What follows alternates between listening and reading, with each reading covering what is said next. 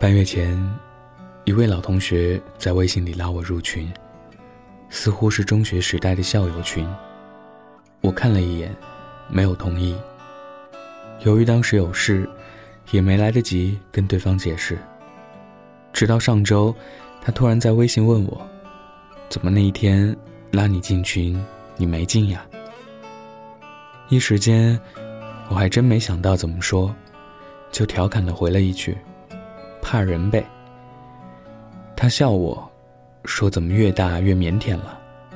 我问他，这个群的同学是初中的还是高中的？他说，是初中同学建的群，且同一届的学生都在里面。一听到这个，我果断告诉他，那我就不进了。跟我好的初中同学，都私下里联系，关系不好的。就算加了群，也没什么说的。我和这位老同学初高中都在一个班，读大学时彼此的学校离得比较近，周末经常同路走，关系应该算是熟络了。所以在这件事上就随性而为，实话实说了。他说：“好吧，那以后就不拉你进去了。”我说：“行。”请谅解，现在真心不喜欢无效社交。果然，两天前跟另一位同学在 QQ 聊天，他突然也说起了加群的事。我告知自己没有进群，也没兴趣。他给我讲，初中的两个同学进了群就开始胡乱调侃，结果说不到一块儿就开始撕逼了。虽然没那么明显，可气氛。俨然不对，其中一个人就想退群了。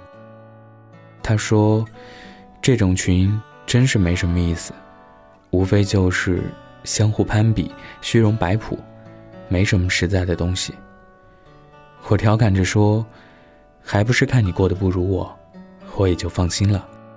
所以，不给贱人评论自己的机会。”打过去这句话，我相信。屏幕那边的他，肯定也在无奈的笑。都说同学之间应该保持来往，多认识一个人，多一条路。以前我还信这句话，可现在不怎么信了。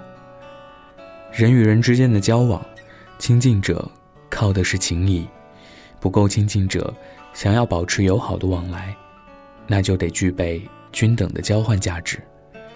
当你有事去找别人帮忙的时候，彼此关系又没到那种熟人的地步，他冒出的第一个念头，肯定是：我为什么要帮你？你能给我提供什么样的价值？听起来很市侩，对吗？可仔细回忆，这就是事实。就算第一次他没有说什么，给你提供了帮助，你借助这个人脉得到了想要的结果。但是极有可能，就没有下一次了。真到了下一次，你也不好意思再去开口了，因为你会觉得，我们两个好像是不同世界的人。这样求人家帮忙，似乎也没什么道理。这里说的价值，并非是金钱和物质，也包括心理和情感慰藉。这就好比，我今天请你帮忙处理一件事。明天你遇到情感困惑找我倾诉，我也乐意帮你消融那些负面的情绪，这其实也是一种价值交换。若是少了这样的链接，此段人脉迟早会断掉。我向来不是那种特合群的人，也不善于伪装，喜欢就是喜欢，不喜欢就是不喜欢，不愿意面和心不和，更反感无效社交。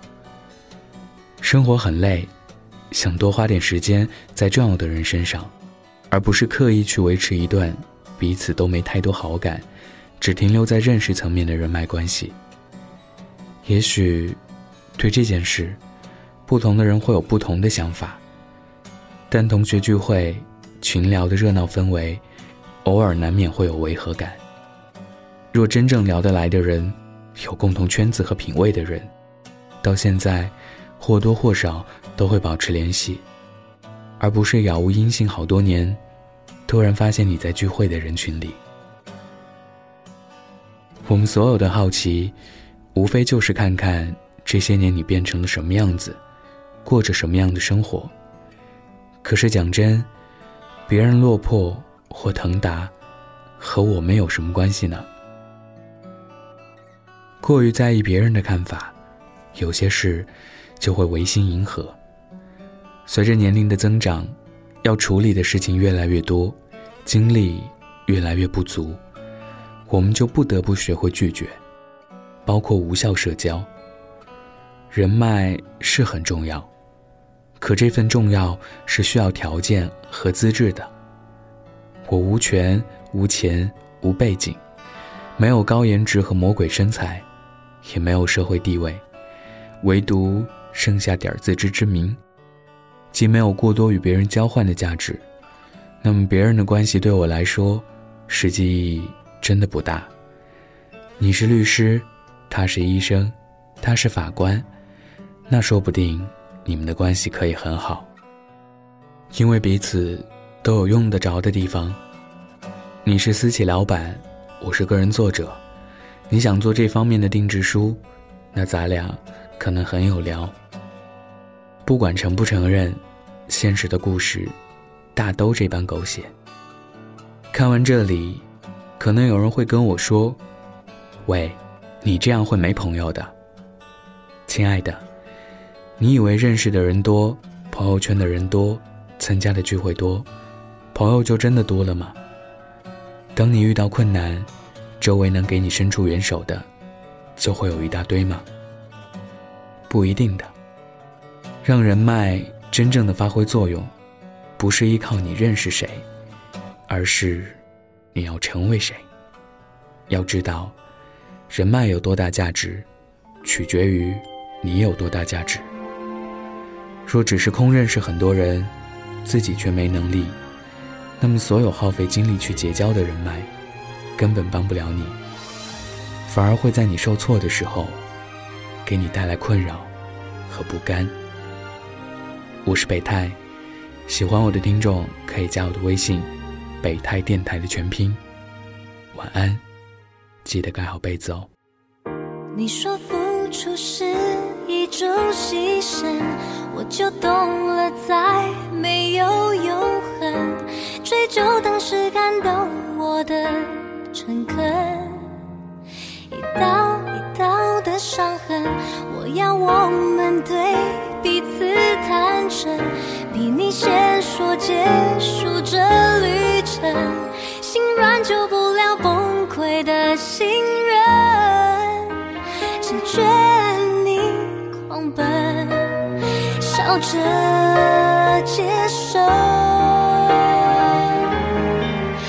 还给我们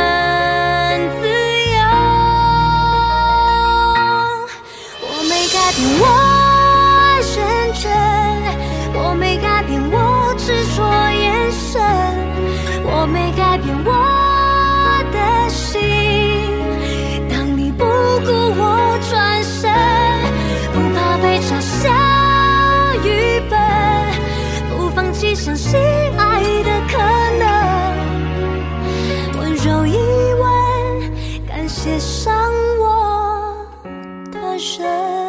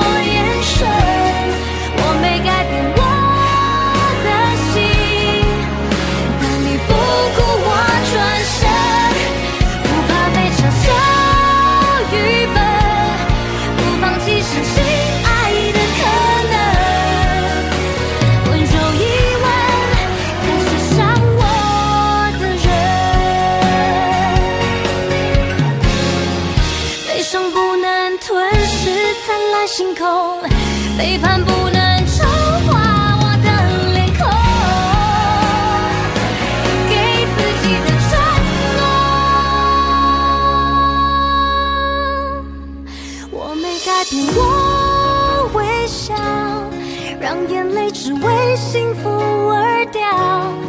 我没改变我天真。